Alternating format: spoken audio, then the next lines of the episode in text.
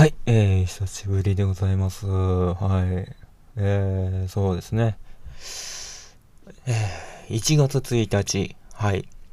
1月1日に締めくくるには、えー、ふさわしいかどうかわかんない、えー、こんなね、ラジオが始めていきたいと思いますが、はい。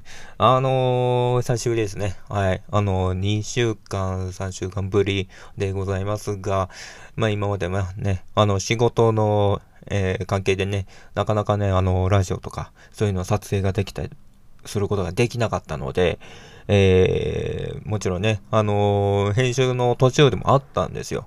はい。このラジオ、ちょっと編集の途中でもあったんですよ。はい。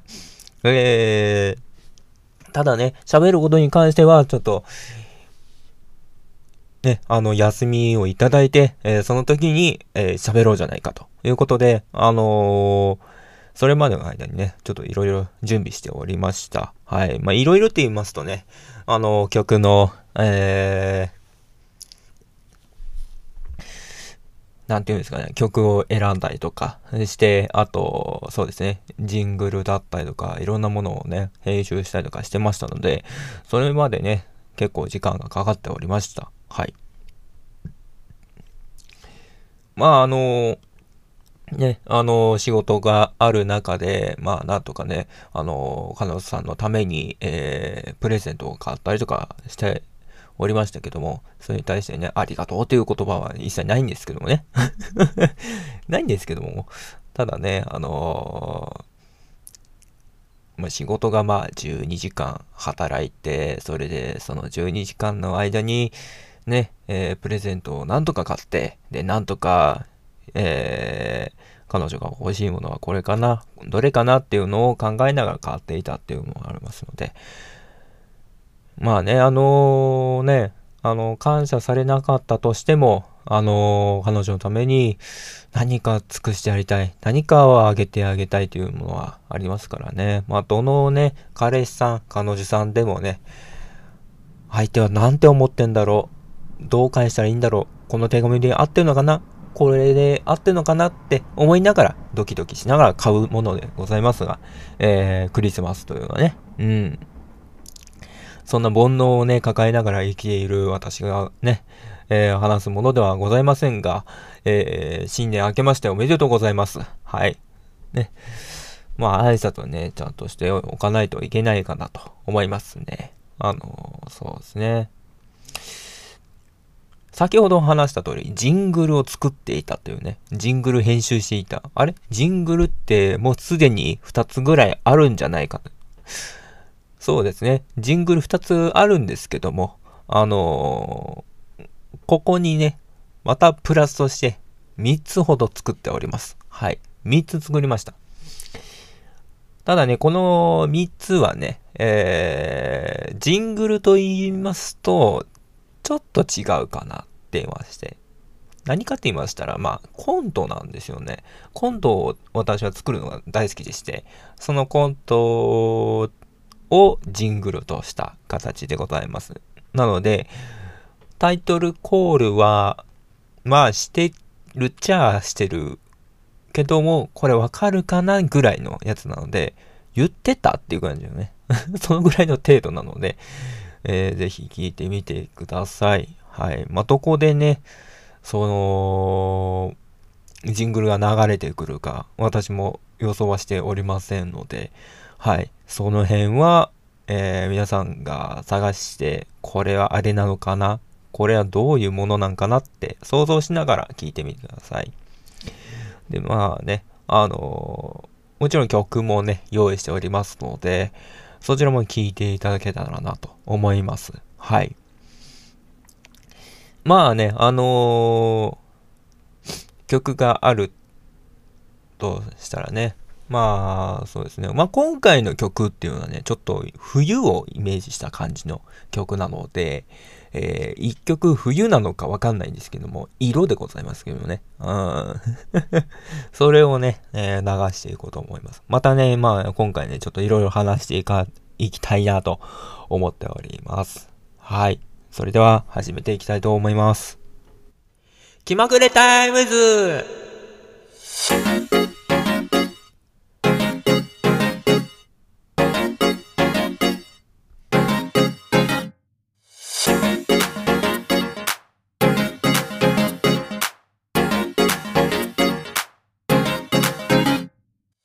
さあ、えっ、ー、と、紹介、えー、始め、紹介じゃないわ。えー、番組始める早々にね、えー、現在ちょっと鼻血が出ております。はい。鼻血が出ちゃったのよ。なんで出ちゃったんだろう？わかんない。あのね、ちょっと鼻水ちょっと気になるなと思って、あのー、撮る前にちょっと鼻かんとこうと思ったら、出てきた。いやーね、まあ実際なんで出るんだろうと思って今考えたら、ちょっと部屋が寒くてね、うん、ここあの、やっぱりスタジオじゃないのよ。うん。えー、ボーカルとかそういうところがね、ちょっとね、あのー、できてなくってね、あのー、まあ、部屋が寒いっていうのはちょっと理由がありまして、後ほど話す。いや、もう今話しておこうかな。あのエアコンが壊れましてね。年末に壊れまして、はい。えー、で、まあ、年末年始、まあ、いろいろね、店とかね、あのー、忙しいと思うんですけども、まあ、それもあって、で、いろいろね、在庫とか取り入れたりとかしたりとかして、まあ、店の方も、まあ、バタバタ状態なんですね。現在もバタバタ状態なんですけども、えー、その状況が、えー、終わって、で、えー、エアコンをね、一応買ったんですよ。うん。パナソニックでして、まあ、メーカー自体が、えー、部品のとある部分がダイキンのメーカーを使っているということと、あと、何ですかね、スマホ連動で、えー、家から離れてても操作ができるというね、えー、画期的なものでして、で、エアコンのね、中のゴミとかが溜まったら、えー、自動でそのエアコンが外に出してくれるということで、掃除の負担がかからないということですごく便利なエアコンを買ったんですね。まあ、高いっちゃ高いですね。えー、一応まあ6畳間とか8畳間ぐらいのやつを買いまして、まあ、押し入れがね、ちょっと、あのー、扉を取っ払った感じなので、半分1畳入ってるぐらいの、そのぐらいのやつなんで、8畳間対応のエアコンを買いました。はい。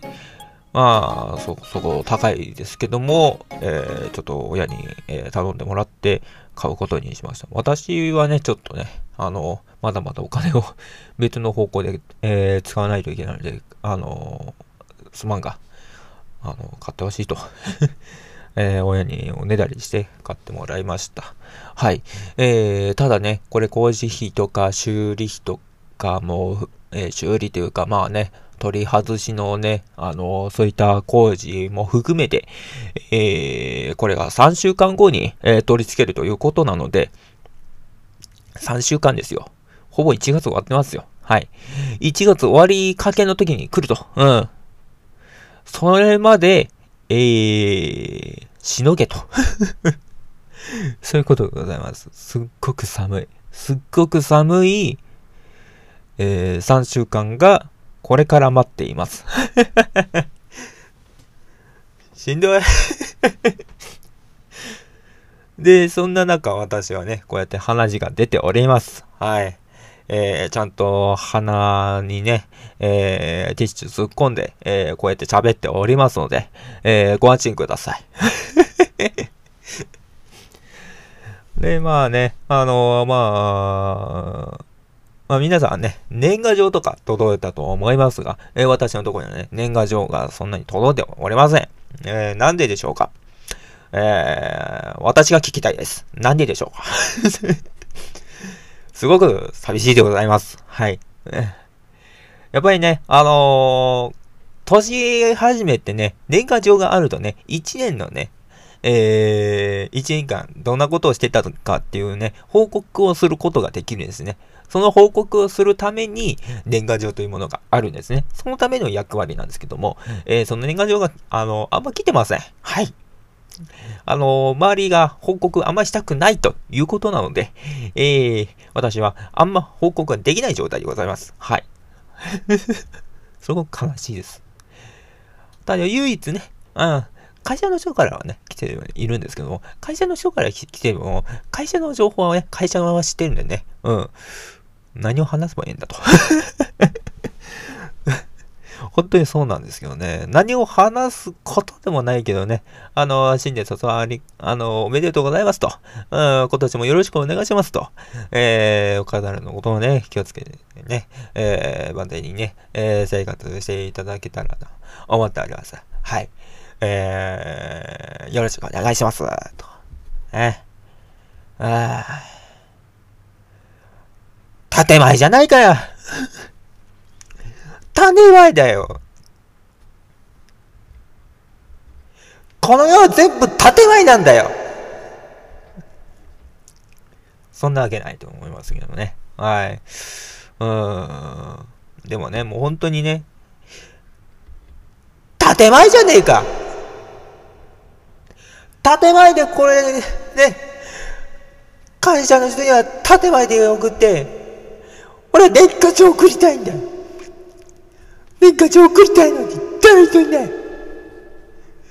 こんな悲劇的なこともないうん、そんなことを思ってます。はい。でね、あのー、2023年っていろんなありました。うん。いろいろあった。いろいろあったと片付けておく。うん。今年はどんなことがあるかわかりませんからね。うん。最近私ね、好きな芸人さんがいまして、え令和ロマンでございます。意外と面白いなと思いましてね。M1 とか見ててね、うん。ああ、面白い芸人だなと思いました。はい。なので、チャンネル登録しましたし、えー、おお二人のね、X も、えー、フォローしました。本当にね、大好きになりましたね。はい。で、そうですね。まあ、これ話しておこうと思いますね。はい。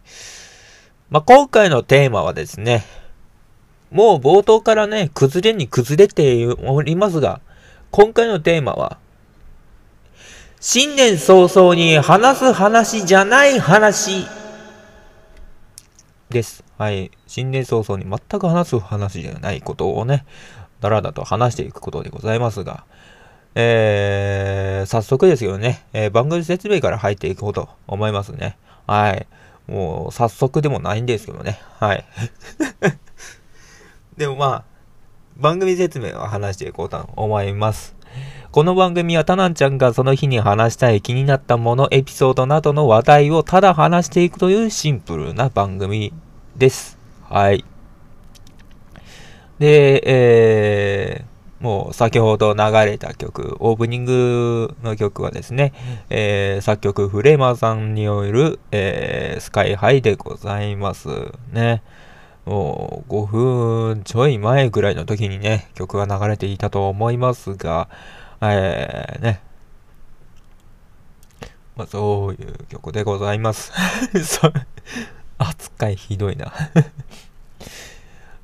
まあ、えっと、そうですね、え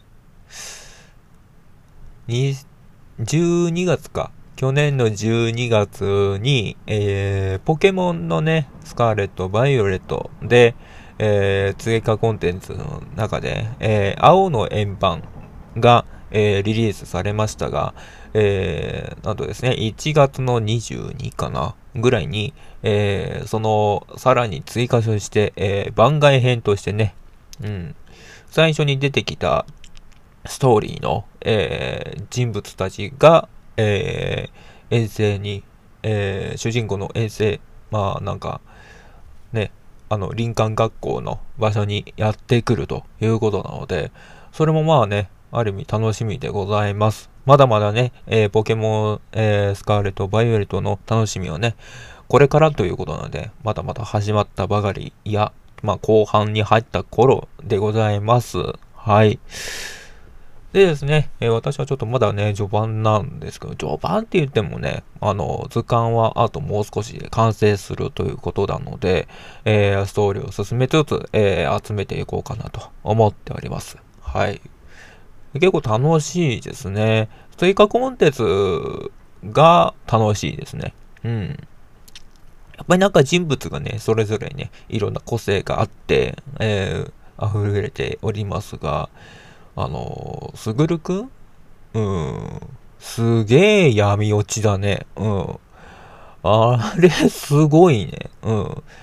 まあ、主人公が強すぎるがゆえに、あの、自分が許せないのもあって、自分、とにかくなんか歪んだ感情を抱きながら主人公を超えたい。自分がそのトップになりたいというね。まあ、若い。まあ、若い、その、なんていうんですかね、憧れというか、目標というか、そこの歪んだ感情がぐにゃりと曲がった状態での闇落ち。うん。あれはすごいですね。正直ね、ああいうぐらい闇に落ちるほどではないんですけど、私はね、うん、そこまでは、そこまでのポテンシャルはね、崩れることはないんですけどね。うん。まあ、会社、会社の話はええか。うん。でもなんか、夢があったり、希望があったりというね、そういったゲームってね、もうどんどんどんどん増えてきておりますが、本当に、うん。まあ楽しみだなと思いますね。個人的にね、今気になってるゲームってね、まあいっぱいありますけどもね。うん。でもまあ、今ここでは話すわけじゃないよね。で、まあ、そうですね。あの、個人的にね、ちょっとね、気になってるものがあって、ゲームじゃないですよ。ゲームじゃなくて動画なんですけども、気になってるというか、もう、思わず、えー、何回か見てる動画がありまして、えー、元プロレス看護師のボルミちゃんっていうね、うん、元プロレスなんですよ。元プロレスラーなのに、転職した先が、えー、看護師さんなんです。なので、ゴリッゴリのマッチョのナースなのに、えー、心が乙女っていうね そこがちょっと面白かったりとかしますので、あの、あの、TikTok とかで見ていただけたら、あの、見つかります。あの、元プロレスで間開けて、看護師で開けて、えー、ボルミちゃんっていうね。ボルっていうのはカタカナですけども、ミみちゃんっていうところはひらがなですね。ボルミちゃん。うん。すごいインパクトがある、癖と癖が重ね合わせてできた感じですよね。うん。個人的にはすごいなんか、えー、破壊力満載やなっていうぐらいで、うん、思っております。で、もう一つ、もう一つ言ったら、そうですね。最近ちょくちょく聴いてる曲がありまして、曲の話ですね。あのー、チョコレートプラネットさんが、えー、作った、えー、指サックをテーマにした曲なんですね。これがまあね、面白いというかね、めちゃくちゃいい曲なんですよ。指サックなんですよ。指サックって何かって言ったら、まあ指につける、まあちょっと滑り止めっていうか、そういった指を保護するためのゴムの、えー、指先になんかゴムをつけるやつがあるんですよ。まあ、検索してみたら指サックって、あ、これかっていう感じだと思うんですけど、その指サックの、えー、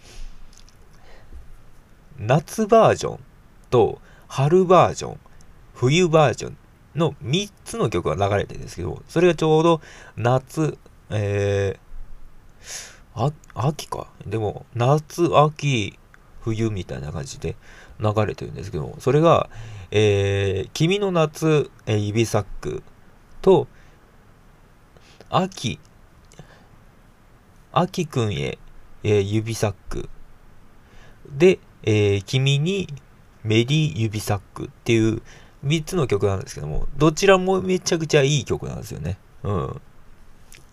他にもまだまだね、曲があるんですけども、あのパピプで、あパピプペポップな指サックっていう曲もあれば、うん、本当になんかね、あの指サックをイメージしなくてもいい曲だなって思っちゃうのと、でもなんで指サックなのっていう 思ったりはするんですけど、でも、面白い。面白いかつ、ええ曲やなって思っております。ぜひね、あのー、聞いてみてください。はい。えっ、ー、と、ちなみにもう一つね、春に君、えー、指サックっていうね、春夏秋冬に合わせた曲もあるので、そちらも聴いてみてください。指サックですね。チョコレートプラネットの曲です。なので、チョコレートプラネットで、あの、ミュージックビ、あの、Apple Music とか、えー、チョコレートプラネット、YouTube とかでチョコレートプラネットを間開けて、えー、指サックで間開けて歌って検索したら出てくることもありますので、で、Apple Music では、えー、チョコレートプラネットって検索すると出てきます。はい。チョコレートプラネットが出てきます。はい。ネタではなくて曲が、しっかり作られた曲が出てきますので、本当にね、聴き入っちゃう感じの曲ですね。うん。いや、何回も聴いてもいい曲。うん。個人的にね、何回も聴いてもいい曲ってね、ずーっと聴き入っちゃうのよね。本当に。結構ね、あ私、あの、結構曲聴きますので、うん。いやー、おすすめかなと思いますね。個人的にはね、あのー、メリー、うん、君にメリー指サックっていう曲が好きですね。やっぱり冬って言ったらね、冬のソングとかいいですよね。冬を感じるというか、まあ雪をね、見たいなっていうね、あの、あの白い景色を見たいとかね、思いますよね。ただね、個人的に冬嫌になってきましたね。個人的にちょっと嫌になってきました。なんでかって言ったら、街歩くたんびにカップルがいる。どこ見てもカップルがいる。どこ行っても手繋いでる人がいる。悲しくなってきましてね。自分にね、そういった、なんていうね、手を繋いでくれる人がいるって言ったらね、いないんですよね。だからそれが悲しくてね。でもそんな中で、あの、ちょっと気分が晴れるからどうかわからないですけど、冬を感じたい、まだ感じておきたいという人はね、えー、聴いていただきたい曲がございます。はい。えー、作曲はノルさんによる、雪去り、えー、里に春は来たる。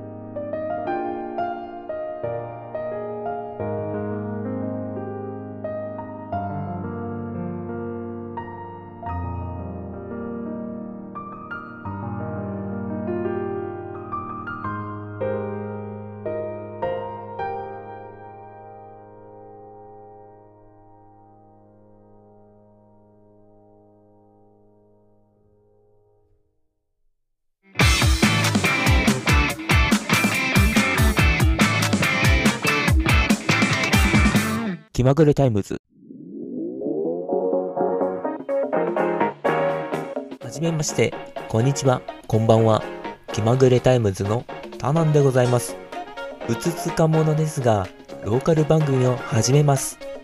広島出身のタランちゃんがお送りするローカル番組「広島じゃ」岡田大さんの本をもとに広島県あるあるの小ネタ集302個と広島のおすすめスポット実際にタランさんが足を運んで回ったところを随時話していくぞ放送は水曜日夜10時からシルバースプーントーク、略して SST。はじめまして。俺の名前はラパン。キャラ設定ブラブラの中、彼の話にいつの間にか好きになっていく。気まぐれな時間だが安心してくれ。土曜の夜、キャストにて放送。こういう宣伝ちょっと苦手なんだけどなんでやよいしょ。よいしょ。えー、っと、これ、縦いけるかな？うん、横？横いけるか？うーん、どこ置こうか？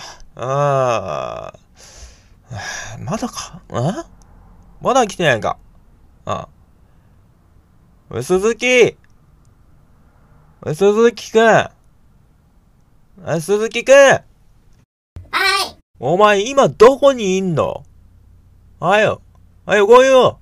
おい、鈴木先輩あの、今さら、聞きますが、これ、本当に家具ですか？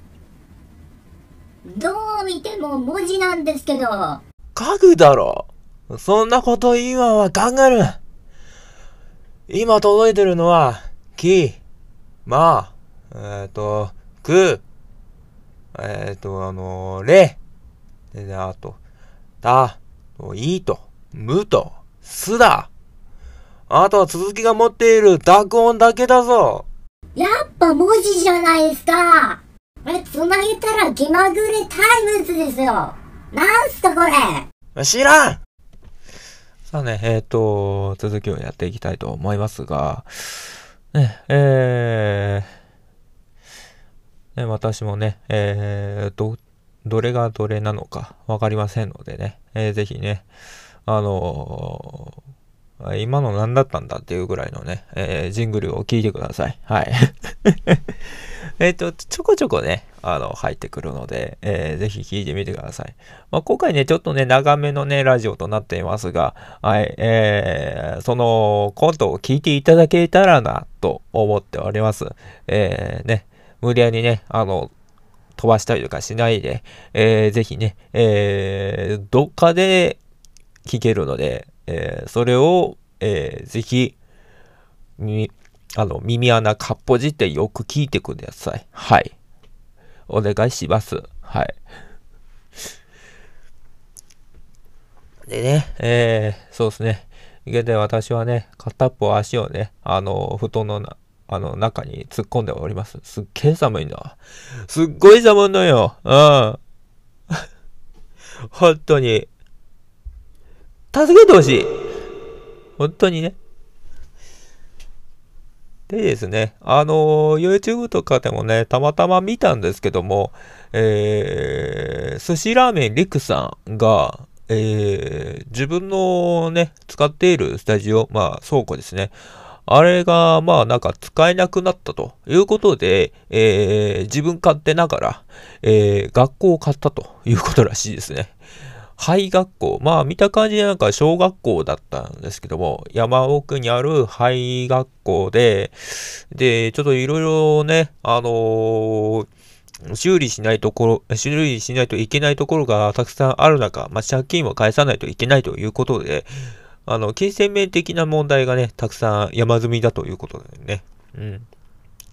またね、えー寿司ラーメンリクさんのね、YouTube ってね、えー月に1回、え1本が出る程度なので、本当にね、その月に1回の1本に関して、えー、クラウドファンディングで お金を稼いでいかないといけないっていうね。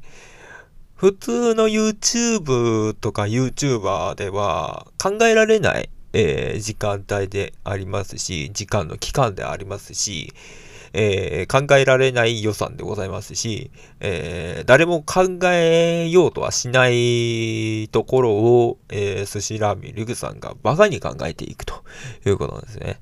まあ、寿司ラーメンリクさんを知らない方に説明すると、えー、なんか NHK とかでね、ちょこっと見たことがあると思いますが、大科学実験みたいな感じで、本当に科学によって実験、まあ実験ですね、科学実験をして、これ可能じゃないか、あの努力すればできるんじゃないかっていうことを、ある、えー一般の、えー一人の男が、えー一人で、えーやるということで、もちろんあのね、完全に一人ってわけじゃなくて、業者さんとか呼んで、まあ、チームとかを呼んで、えー、バカみたいにでかいポップコーンを作ったりとか、で、バカみたいにでっかいポップコーンを、あの、仮に建てた、あの、ハウスに、えードッキリを仕掛ける人を呼んで、えーいきなりポップコーンが倒れてくるというね、実験をしたりとか。そんなことをしたりとか、えー祖母がいる、えー祖父母がいる家の中で、えー冷蔵庫を、え改造させて、冷蔵庫の中に、えー寿司ラメリクさんが隠れて、えおか、そのおばあさんが、え扉を開けてびっくりするところを撮るとかね。すっげえバカバカしいでしょ。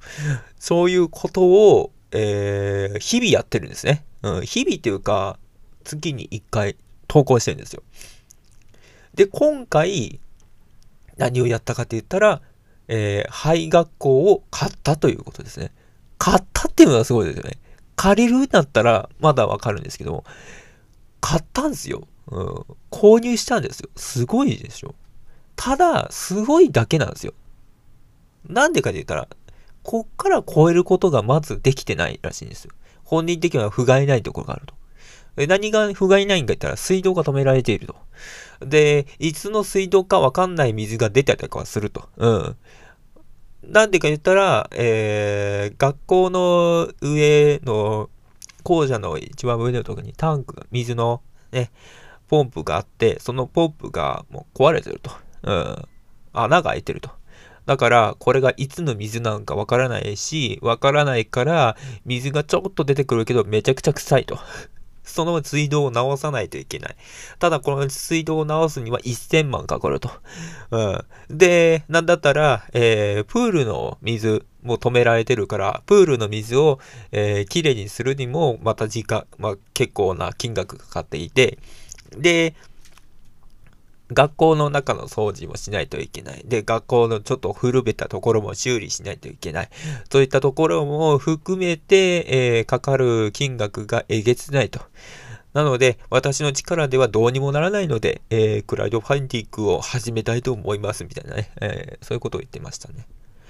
あーあれは度肝抜きましたね。そこまでの金を持ってるとはね。うんまあ、あの、寿司ラーメンリクさんのね、あの、大価格実験ってやっぱり結構肥料がかかるわけですよ。で、見てるとわかるんですけども、めちゃくちゃ金かけてんですよね。めちゃくちゃ金かけながら、かつ、小さな子供たちの夢を叶えてるわけですよ。で、ちゃんと海外の人にも伝わるような、インパクトのある映像をちゃんと捉えてるので、本当にね、面白い YouTuber ですね。あのなんか、ラジオでね、星野源さんが紹介していた通り、本当に面白い YouTuber でして、えー私も大好きなんですよね。はい。個人的に好きなのはね、あのなんですかね、ポップコーンで、やっぱりポップコーンかな。ポップコーンで、仮のハウス作って、そこで、えー、スカイハイ、スカイハイだったっけなあの、とある YouTuber を呼んで、えードッキリを仕掛けて、雪崩のように、えー落ちてくるポップコーンを見て、度肝抜く YouTuber のあの顔。本当にあれが好きで。本当にね、クソ笑えるんですよね。本当面白いですね。うん。あれは大好きですね。うん。で、もっと規模がちっちゃくって、でも迫力満載だとしたら、えー、科学の力でカメハメハは撃てるんじゃないかっていうね。そんな超人みたいなことできるわけないっていうところをね、突き詰めてやるんですよ。それができないんですよ。すごいんですよ。うん。そこも含めてめちゃくちゃ面白くて、ぜひ見てほしい。ほんと見てほしい。これは見てほしい。うん。めちゃくちゃ面白いよ。めちゃくちゃ面白いし、じっくり見て、本当にこれバカだなっていうぐらい 面白いよ。うん。本当面白くて。うん。おすすめですね。うん。あとそうですね。2023年で、えっ、ー、と、放送された、そうですね、星野源と、えー、オードリーの若林正康さんか、えー、出演した、えー、東大、えー、ライトハウスですね。えー、ライトハウスで東大っていうね、タイトルの意味は何かって言ったら、えー、その二人、オードリー、若林さんと、えー、星野源さんは、まるで光のように照らされるような存在だが、その二人には必ず下は闇があるということで、えー、それで東大なんですね。なので、その闇がある中、まあ、光もあって闇がある。そんなね、あのー、二人が語り合う、そういった1ヶ月につき6回は放送していることで、6回、6本分があるんですけど、最初の話と最後の話が結構ね、考え方が変わってるっていうシーンがあるので、そこはね、めちゃくちゃおすすめな特徴、ね、まあ、魅力的な特徴でございますね。で、曲がね、それぞれ作られてるんですけども、あのー、番組がね、あの、スタートするまでの間ね、星野源さんが1ヶ月、何ヶ月かかけて、えー、曲を作ったというシーンがあるので、そこもまたね、おすすめですね。はい。はい。えっ、ー、と、鼻、結局噛みました。はい。あのー鼻がね、シュワシュワって当たって気持ち悪かったので 気持ち悪かったんで やりました。はい。そうですね、ちょっとグダグダと話して、長々と話していたので、なんかね、えー、そろそろね、コーナーを始めていきたいと思います。はい。ブックアップはい。このコーナーは、えー、小説、雑誌、漫画などの、えー、本をピックアップするという、えー、ピックアップと、えブックを掛け合わせた、えただ話していくというシンプルなコーナーです。はい。えーちゃんとね、コンセプトを考えました。はい。でですね、え今現在、えバックに流れている、え作曲はですね、月鈴木さんによる Today でございます。はい。今回ね、えー、紹介する、えー、漫画はですね、はい。漫画ですね、今回ちょっと紹介する漫画はですね、青の箱。はい、こちらの漫画はですね、えー、聞いた方だったらね、ああ、それ知ってるっていう人がいますが、これ結構ね、有名な、えー、現在、ブレイクしているめちゃくちゃ面白い漫画として、えー、テレビでも取り上げられためちゃくちゃ面白い漫画なんですね。うん。この漫画はですね、ざっくりジャンルを言いますと、えー、少女漫画です。はい。ただ、出版しているところがまた面白いんですよ。どこかって言ったら、週刊少年ジャンプなんですよ。少年誌なんですね。少年誌が取り上げているえー、少女漫画なんですよ。今までそんなになかったんですよ。うん。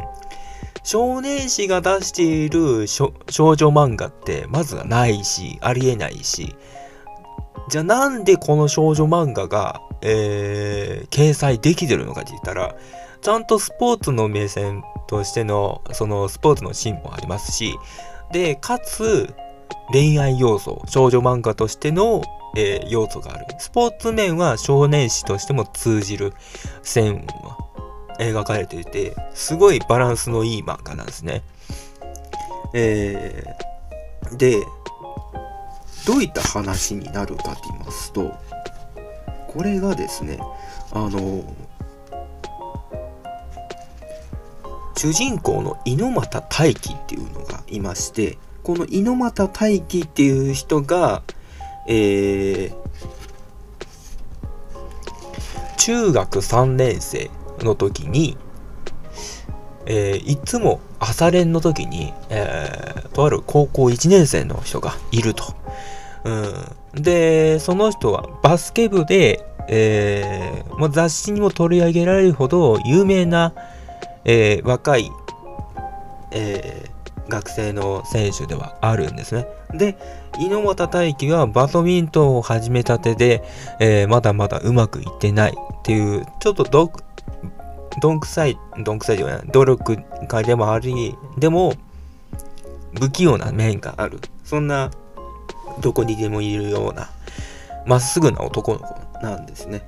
その男の子が、この、バスケ部で、いつも朝練で、えー、お姉さん風な、そんな、えー、かの千夏っていう、えー高校1年生のがいまして、えーこの2人は、えー同じ学校なんですけど、中学があって高校があるっていう一貫の学校なんですけど、そこの体育館でいつも朝練の時に出会うんですけども、まあ、ひょんなことから、えー実はこの2人の親が、母親が学生時代の時にインターハイとか行ったりとかして、すごくお世話になった。えーまあ、ママ友だったんですね。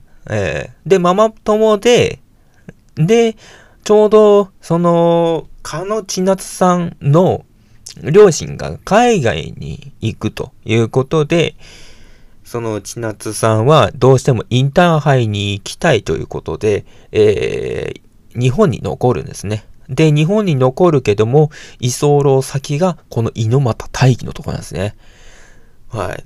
で、それでこの二人が、えー同居するんですけども、だんだんと距離が近づいてきて、どんどん、あのー甘酸っぱい恋が、あのー溢れるんですね。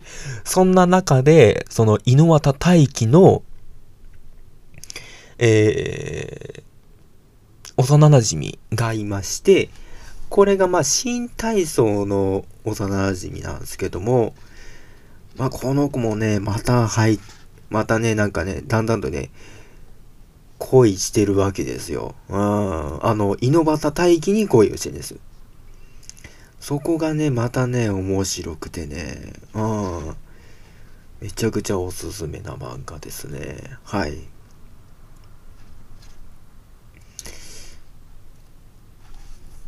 で、これまあ中学付属の高校なので、えーこの猪俣大輝は、まあその1年後、えー高校生になって同じ高校時代を過ごすんですけど、やっぱり1年上の先輩なので、あの、千夏先輩が。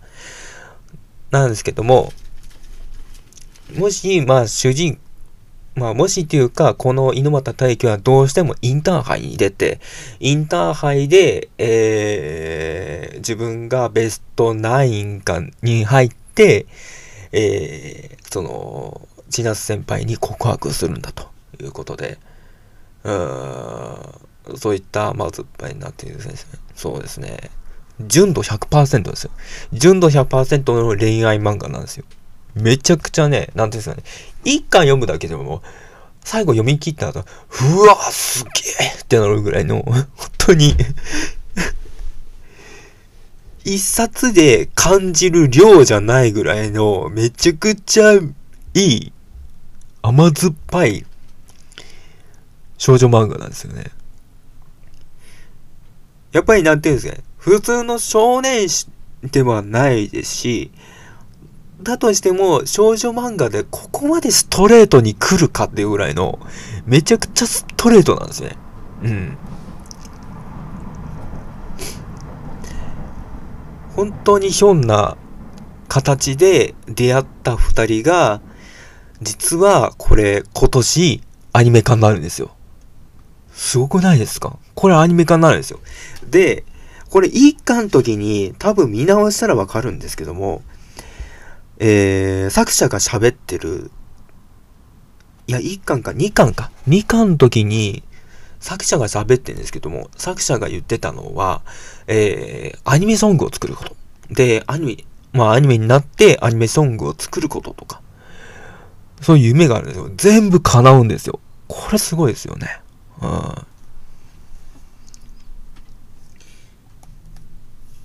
いやー、これね、現在ね、えっ、と、13巻、えー最近発売されたばかりでございますが、連載開始、まあ本が出たのが令和3年なので、本当に最近の漫画ですね。はい。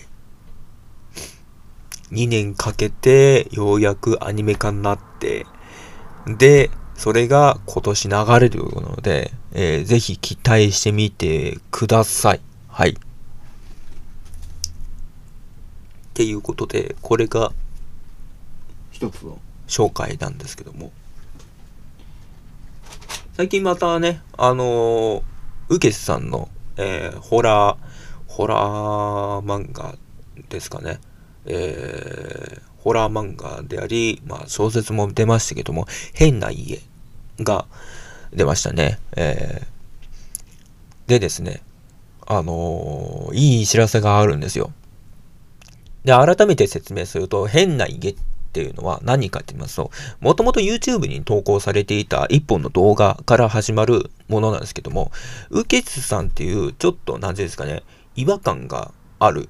その違和感があるまま進んでいって、最終的に、えそういうこと？っていう感じの不気味さがあるけども、どんどん紐を紐解いていって、これだったのねっていうところにたどり着く、そういった意味のホラー作家さんなんですけども、ただのホラー作家で、ただのなんかホラーとかでなんか、うわーって脅かす方じゃなくて、あの隅っこにあるものって何？でも、その隅っこを紐解いてみたら、なんだこれはっていう感じの、そんな感じなんですよ。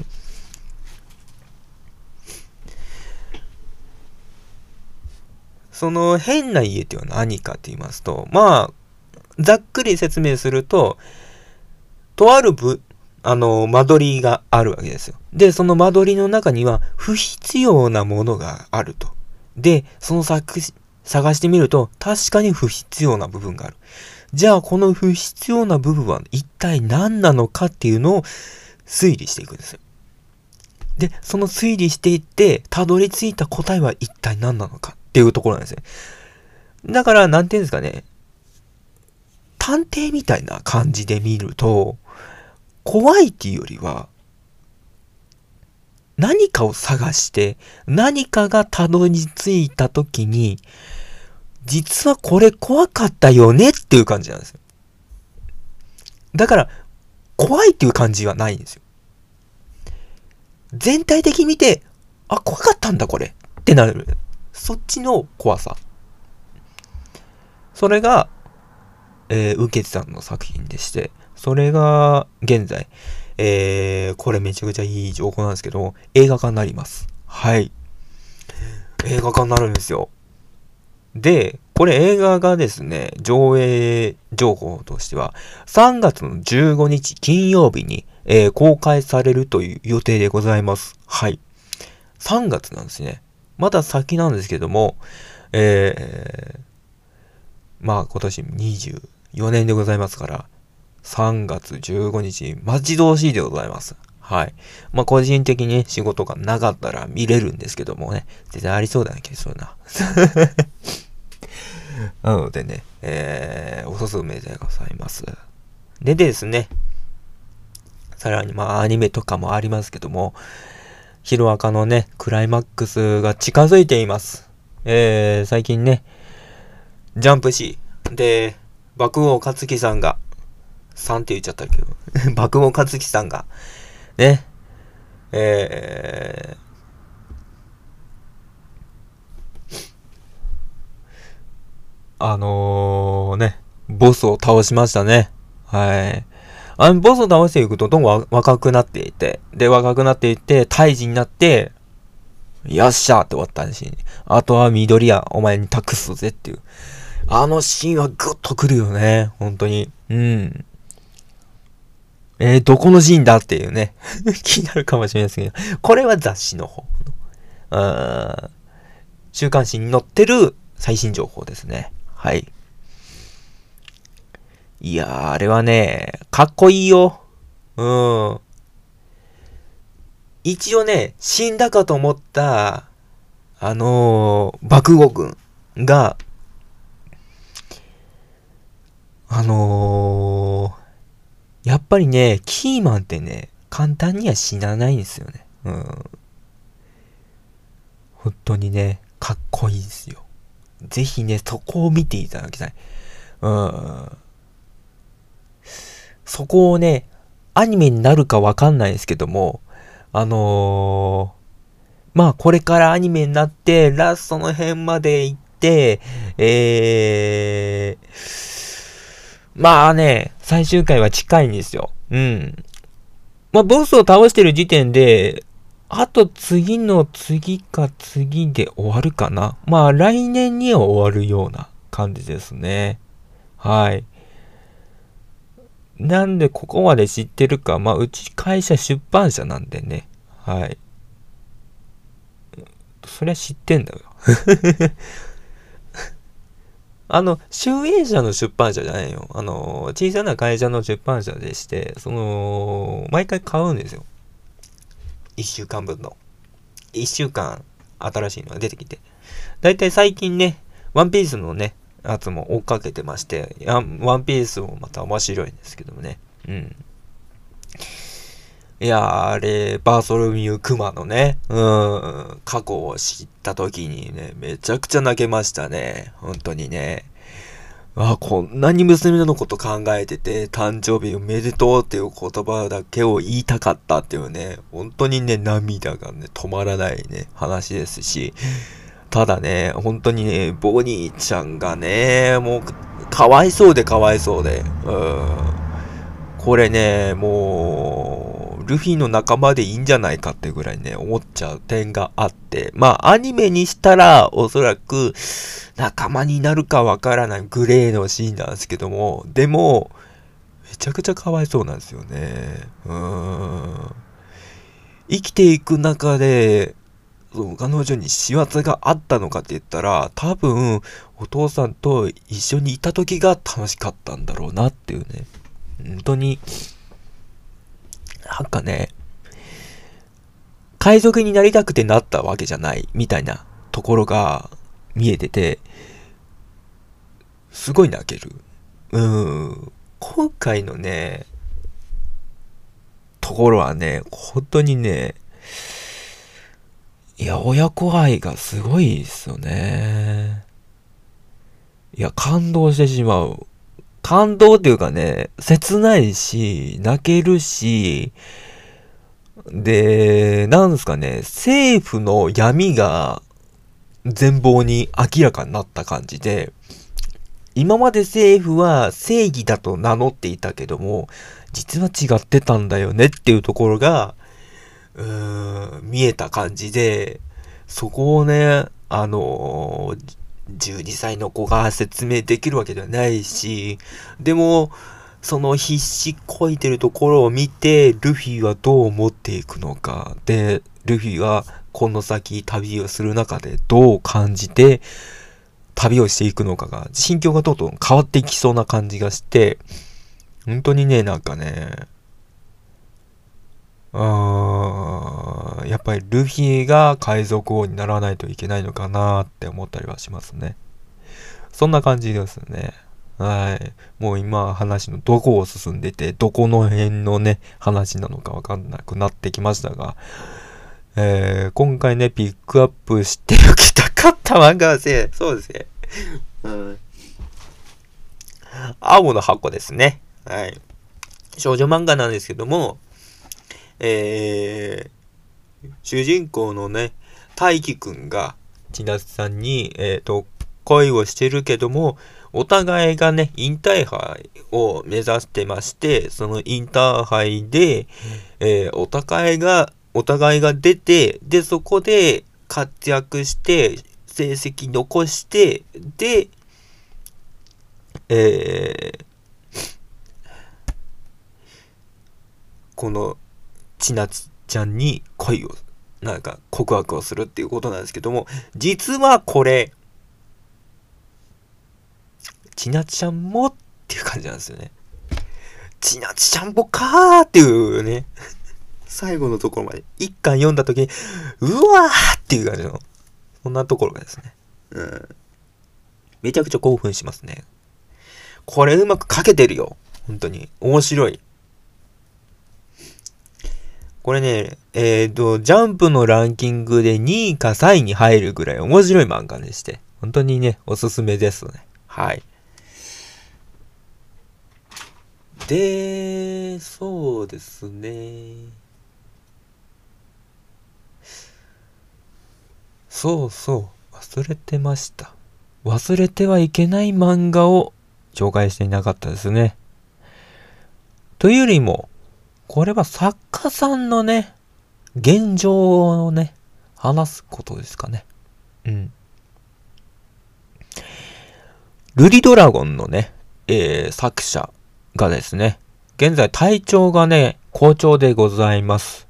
なので、もしかしたら、今年の後半ぐらいには活躍できるんじゃないかってことで、ジャンプ誌に残る、出てくるんじゃないかと、掲載されるんじゃないかと、えー、期待できるらしいです。はい。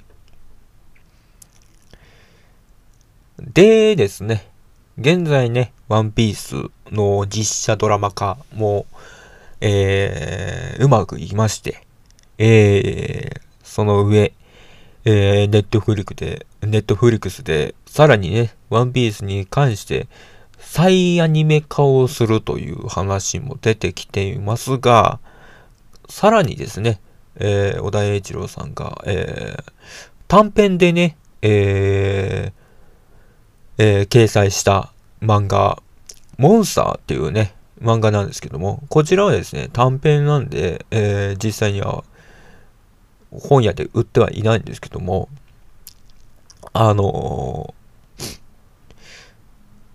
ワンピースに出てくる、えーとある侍、デューマを主人公にした、また別の、えー侍の話になっております。伝説の侍の話ということなので、その侍がどう生きたかっていう、そういった話でございます。それが、ネットフリックスでアニメ化になります。はい。すでにもう決まってまして、いつ配信されるかわからないんですけども、現在そういう制作が進んでおります。でですね、えー、悠々白書が、えー実写ドラマ化されるんですけども、これをやる会社っていうか、国が、えー日本なので、そこまで期待はできない。そこまで期待はできないですけども、えー気になる方は見てください。で、悠々白書の、えー作者、富樫先生ですけども、この富樫先生が、また一から、えー描くということなので、そこもまた期待すべきところかなと思います。はい。まあ、情報的にはここまでかなと思いますが、はい。うーん、今回まあ小説はね、まだピックアップできるものがなかったんですけども、えー、ね、あの雑誌、漫画とかね、そういったピックアップしていきましたが、えー、皆さんもね、どんな話がいいかね、おすすめなものがあればと思っておりますが、えー、そういったものはね、ぜひね、コメント欄でコメントしていただけたらなと思っております。はい。まあ、ハートを押すのはね、人の勝手ですがね。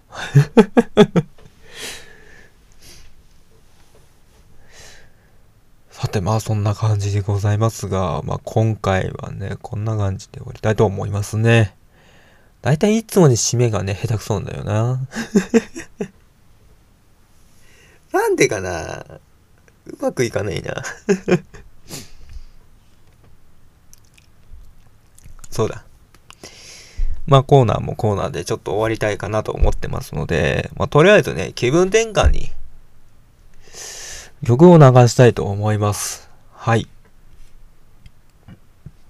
イエロー。作曲、龍崎はじめ。で、イエロー。それは騒ぎ出すサニ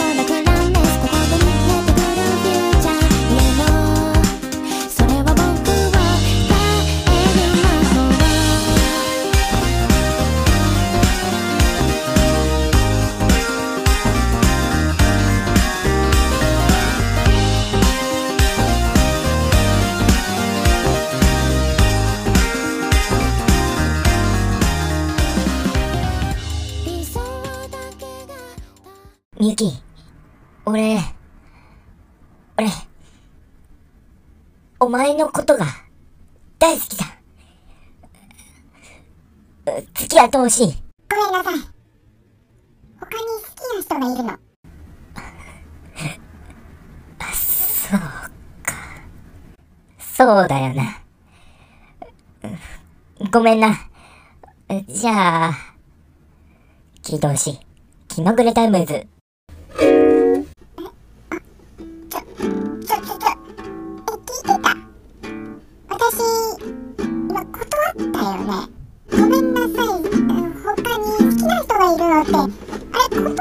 のよ。ねえ。え、っと。えっと、あと、あ、俺、弾けないんだった。けないんかいあ、もしもし？あのね、多分これあの、留守番電話になるけど、うんすまんけど、気まぐれタイムズ、うん、気まぐれタイムズという番組があるんだわ。うん、あれ、録画してくれねえかな。うん、うんあと、あ、もう少ししたら帰れそうかな？うん、えーっと、あ、あと、あ、あ、そうだ。気まぐれタイムズ。あれ、ラジオだわ。あ、あ無理だわ。あ、あごめん。あバイバイ。さあね、えっと、後半に入りますけどもね。えー、後半長いなんて。本当に長いね。すまないね。えー、そうですね。実はもうね、エピソードそんなにいないんだけど。だけどもね、あのー、やっぱり、一年通してね、ここまでね、ようやったよ。で、えー、今更だけど、今更だけど言うよ。うん。えー、今回で、えー、64回目でございます。皆さんどうお過ごしでしょうか それ冒頭で話す内容。本当に。冒頭で話す内容だね。うん。いや、申し訳ない。本当に申し訳ない。いや、だってさ、冒頭で話す内容だけどさ、だって俺これ撮ってるの2週間ぶりよ。2週間ぶりなのよ。それ感覚だってね、鈍っちゃう。うん。ごめんけど、本当に、鈍っちゃう。まあ変なところでコーラスをかけちゃうのも、鈍っちゃう。コーラスというか、エフェクトだね。本当に。そうよ、ちょっとね、話してないことがもう一つあって。ま、まだある。